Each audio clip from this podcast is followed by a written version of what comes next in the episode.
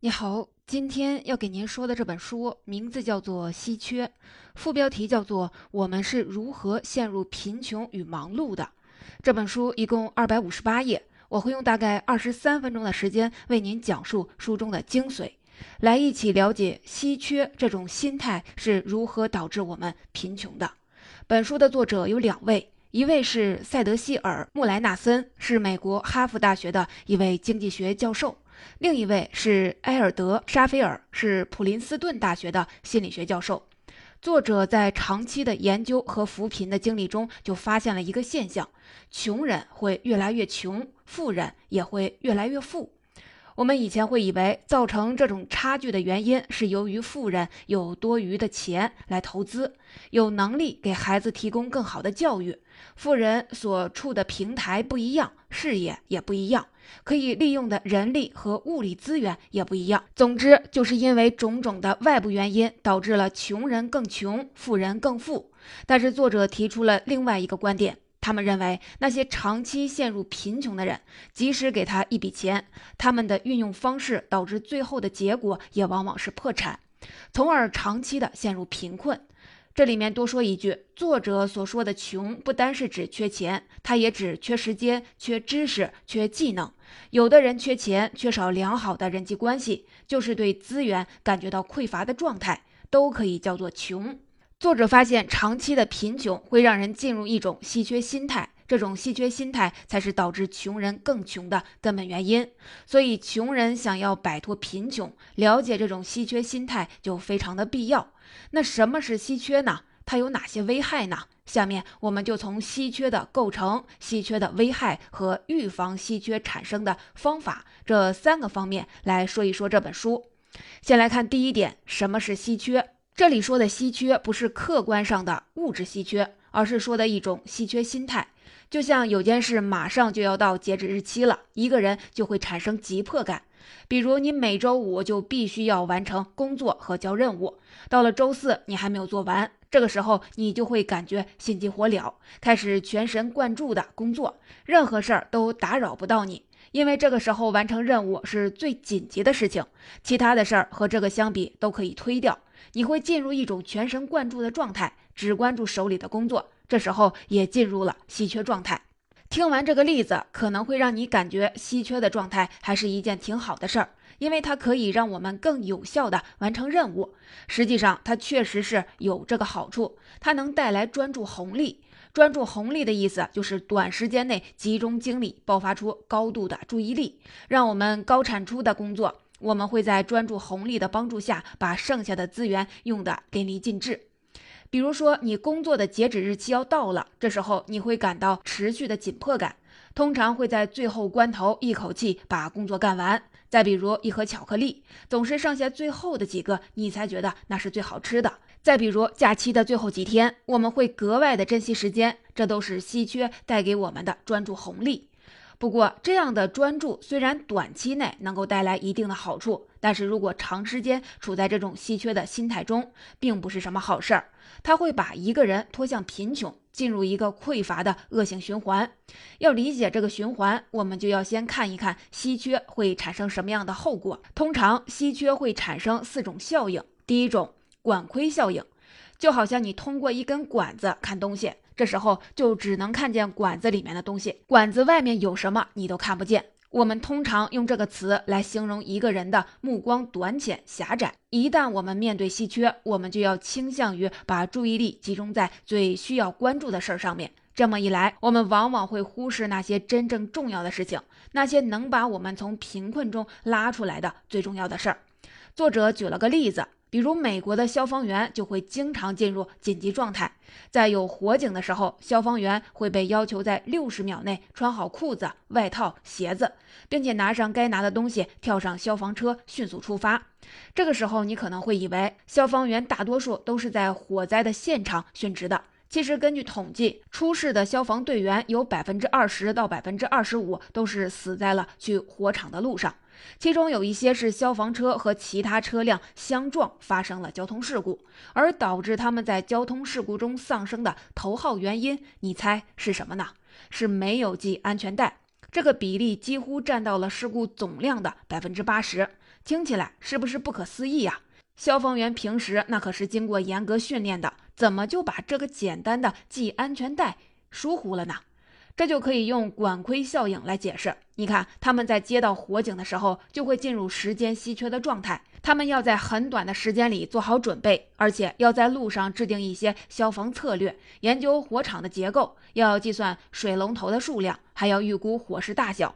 这些都会导致一些重要但平常的事情被疏忽了。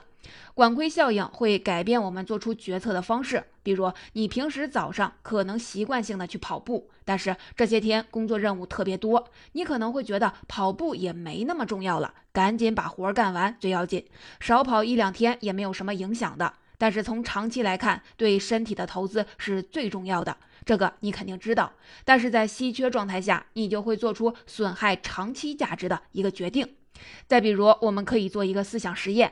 现在你可以想一想，除了牛奶之外，还有哪些白色的东西？你可以开动脑筋，你能想出多少种呢？可能都不会超过十种。但是有一个方法可以降低这个实验的难度，就是去掉我前面说的那个引子，我直接问你什么东西是白色的？你可能会想到月光是白的，浪花是白的，象牙是白的，就是各种各样的。但是如果我问除了牛奶之外什么是白色的，这个限定词牛奶就会抑制你的想法。你可以试一试，这就是心理学上常说的抑制。对于一个事物的过度关注会抑制竞争意识，这就好像你生某一个人的气，抑制作用会让你忽略他平时所有的好处，你会越想越气。所以稀缺会导致管窥效应，让我们只关注眼前狭窄范围内的紧急事情。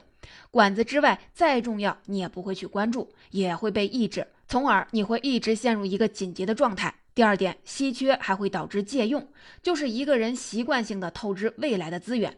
比如说信用卡，现在大家都特别的爱用。如果你也用过信用卡，那应该有体会。这个信用卡就是一个无底洞，你自从透支过一次之后，你手上就基本上不会再有现金了。每个月你刚拿到钱，还没过手捂热就得还账，一直都会处于稀缺状态。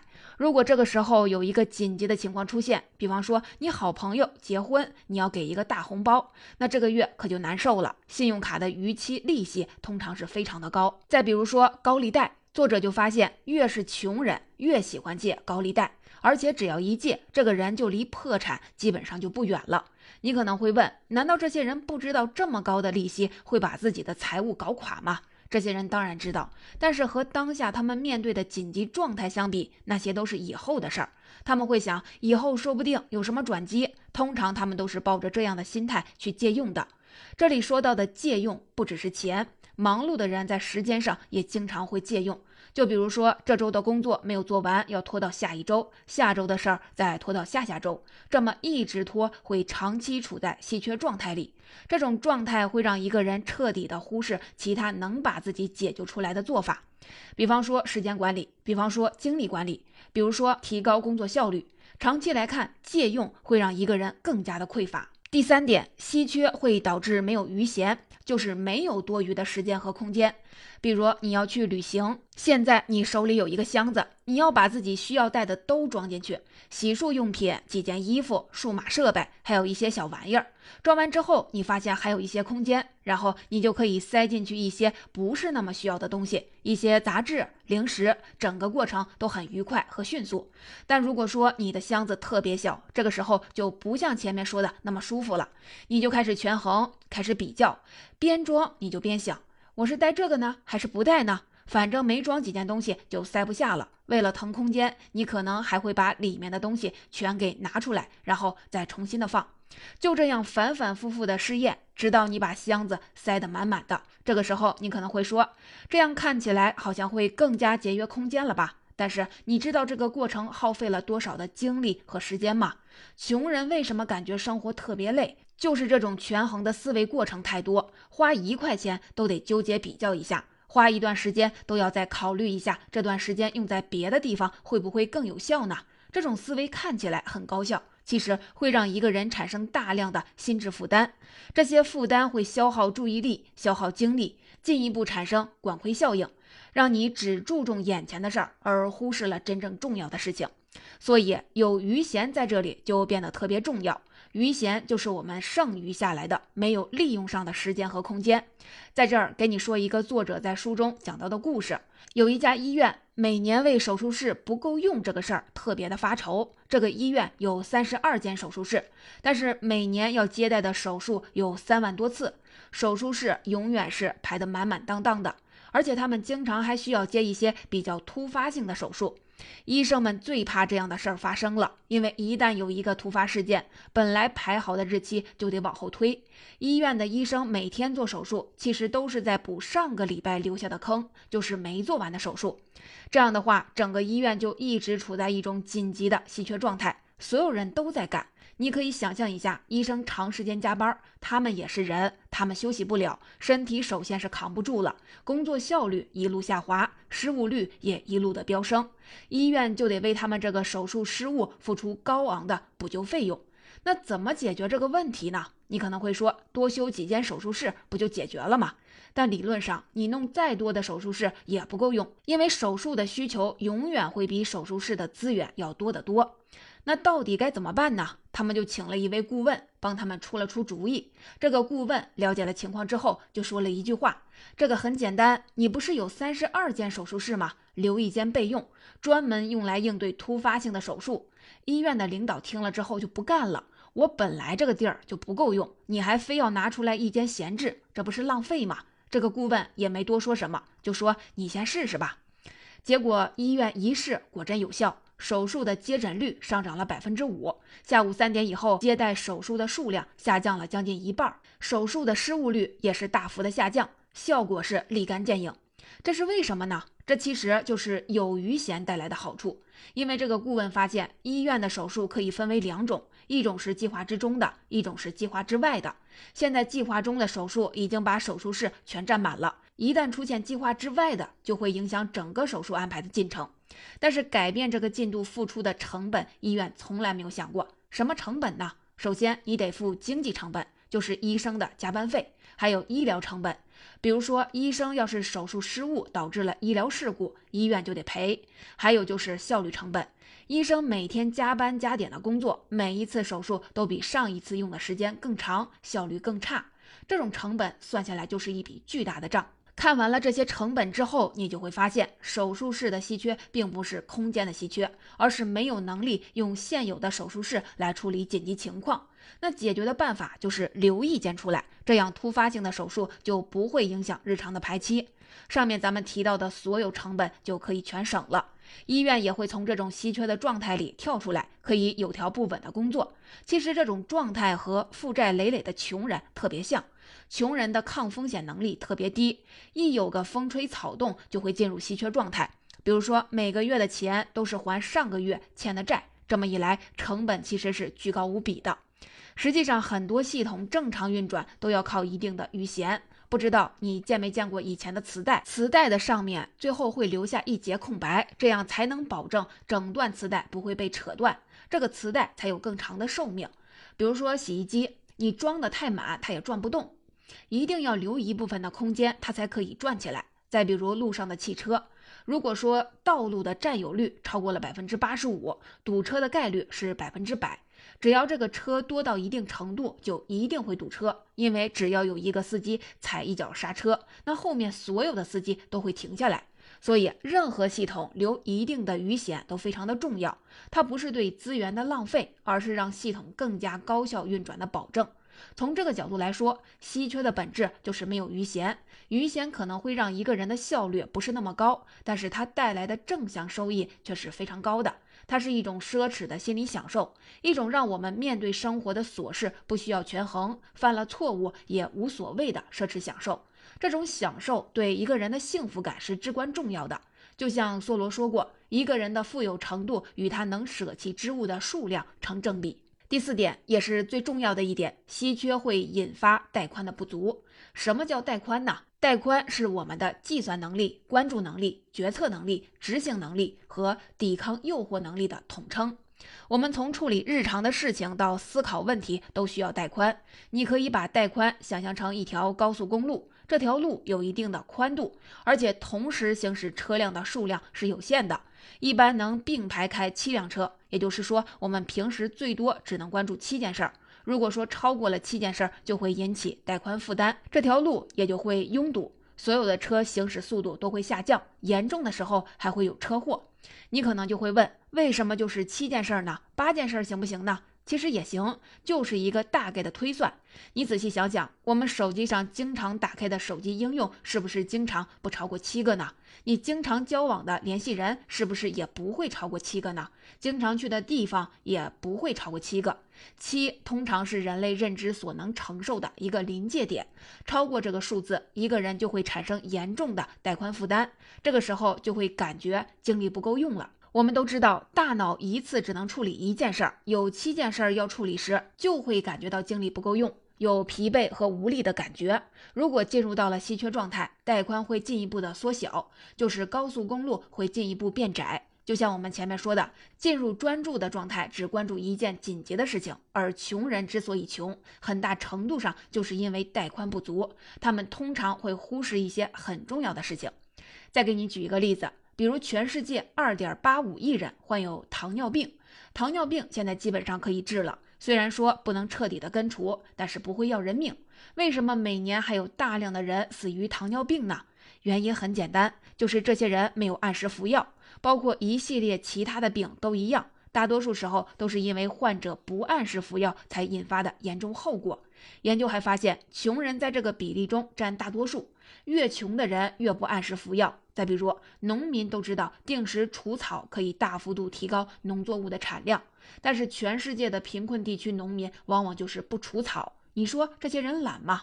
当然不是，他们要提前种种子。浇花施肥，这些人往往整天非常忙，可就是在能够大幅度提高收入的除草这个小事儿上不愿意做。实验结果发现，穷人还有很多方面的不足，比如说，美国的穷人普遍更胖，他们也不怎么让孩子接受教育，不会去买保险，也不会打疫苗，不会定期的储蓄，更不会投资。难道是这些人不知道做这些事儿很重要吗？你要问他们，他们也会认为这些事儿很重要。但是并不紧急，他们只关注紧急的事情。这些问题其实都可以用带宽来解释。穷人的带宽更窄，他们每天遇到的事儿会占据大多数的带宽，就没有精力去关注长期来很重要的事情了。他每天都会为生计焦头烂额的，这里要怎么省钱？那个东西要不要有特价？房租快要到期了，没有钱怎么办？明天要交任务了，时间来不及，又怎么办呢？简单的说，他们的心被占得满满的，根本就没有余闲去想一想怎么样才能摆脱这种困境。带宽的不足还会引起他们认知能力的下降。比如，作者就做了一个实验，有一波实验者第一次测试，让他们什么都不去想，就去做测试题。第二次测试前，对他们进行了诱导，让他们想一想自己的经济状况，让他们关注自己缺乏的东西。这两组测试结果显示，第一组分数要高很多，基本上是第二组的两倍。这就表明带宽不足会影响智力水平。我们提到的这个带宽几乎支撑了我们各种各样的行为。我们用带宽去判断别人的面部表情，控制情感和冲动。我们用带宽读书进行思考。如果带宽不足，就会进入一种游离的迟钝状态。你可以想一下，你要是正在跟一个人说话，这个人一边和你说话一边上网，你还不知道他忙什么，他和你说话总是心不在焉的，你什么感觉呢？你会不会想，这个人是不是冷淡、不正常、不尊重人呢？他肯定给你留下这样的印象。作者和很多穷人对话的时候，都发现了这个现象。这些人晚上睡不好，自控能力更差，遇到难题的时候更喜欢抽烟喝酒，让自己陷入更大的麻烦中。所以，穷人不服药、不除草、不买保险、不储蓄和不投资，都是因为他们不重视这些事情。穷人真正缺的不是时间，不是金钱，而是带宽。他们需要有一定的注意力去关注真正的长期规划，去学习新的技能，去定期的理财，这样才能最终跳出稀缺的怪圈儿。从前面的这四个点，我们可以清楚地看出稀缺陷阱是怎么形成的。对穷人来说，因为没有钱，所以注意力全部要集中在钱上。大脑里所有的事儿都和钱有关，各种各样关于钱的事儿让这个带宽变得不足，谦虚变得冲动，失去控制，导致认知能力下降，做出更多错误的决定，比如借用，比如透支，最后进入还债的无限循环。对于时间上的穷人来说，因为没有时间，需要关注的东西又太多，这样会导致带宽不足，大脑中反映的都是那些没有做完的紧急的事儿，这样会一直处在一个很赶的状态，从而更容易出现错误的决定。最后又会觉得时间更加稀缺，这就是一个恶性循环。简单来说，太在意什么，就往往会局限自己的眼光，造成恶性的循环，反而更不容易得到。这就是我们平常常说的：你越想赚钱，你就越赚不到钱。相反，你要是把目光放在别人的需求上，尽力的去服务别人，反而会更容易赚到钱。对于稀缺来说，就像一个人开心了会笑，生气了会发脾气一样。一旦进入稀缺状态，就不可避免的会带来一系列的恶性循环。怎么避免进入这样的状态呢？作者给我们支了三招：节约带宽、留有余闲、设置提醒。咱们先来看第一个，节约带宽要怎么节约呢？就是减少日常生活中需要做决定的琐事儿，就像扎克伯格一样，每天都穿一样的衣服。这样就减少了选择的麻烦。生活中这样权衡式的思维越少越好，至少不要为几块钱斤斤计较，也不要为了省几块钱去浪费大把的时间。不要老想着自己缺的东西，要把注意力放在真正值得的事情上，集中在可以长期积累的事情上。有效利用带宽是摆脱稀缺的重要方法。第二个，留有余闲，在没有钱也要保留一小部分出来投资，可以定期的储蓄，也可以投资在学习上，提高自己的技能和认知水平。尽量不要透支，不要借用，不到万不得已不要借高利贷。时间上再紧张也不要透支未来的时间，当天的工作当天完成，时刻要记得未来还有未来的事情要做。还有就是，别把自己的工作排得太满，按时的休息是让自己保持持续高效必须要做的事情。定期让自己放空一会儿，无所事事一会儿，这可不是浪费时间，它会拓宽一个人的带宽。就好像刚才我们说的那个医院的例子一样，牺牲休息的时间，付出的成本可是巨高无比的。第三个，设置提醒。穷人通常带宽负担太重，常常忽视了重要但不紧急的事情。那设置提醒就是非常重要的，可以把重要的事情拉回到视野当中，引起重视。比如你要健身，你要设置好时间，定时的提醒；你要存钱，那就想办法让工资卡里的钱自动划出去一部分进行储蓄，让忽视变成默许，这样就能自动的让生活慢慢的向好的方向来发展。总结。我们来总结一下，这本书给出了一个概念：稀缺是一种心态。一旦有了这种心态，就会掉进稀缺的陷阱里，让我们产生管窥效应，就是只关注紧急的事情，而忽视重要的东西。它会让我们没有余闲，让自己的工作生活缺乏弹性，而且它会让我们容易借用，去透支未来的资源。它还会减少我们的带宽，增加做出错误决定的几率，最终让我们进入一个稀缺怪圈的恶性循环。如果想跳出这个怪圈，方法有三个：一是节约带宽，减少权衡式的思维；二是留有余闲，让自己的效率更高；三是设置提醒，让重要的事情及时的出现在视野当中。说到底，稀缺是一种心态。穷人和富人的根本区别就是对资源的运用和对自身能力高低的区别。有时候一点点心态的改变，生活节奏一点点调整，就会像多米诺骨牌一样引发连锁效应，让自己的生活从恶性循环导向良性循环。关键就在于想不想摆脱穷人思维。稀缺的资源一点都不可怕，这个世界不缺资源，最可怕的是稀缺的心态。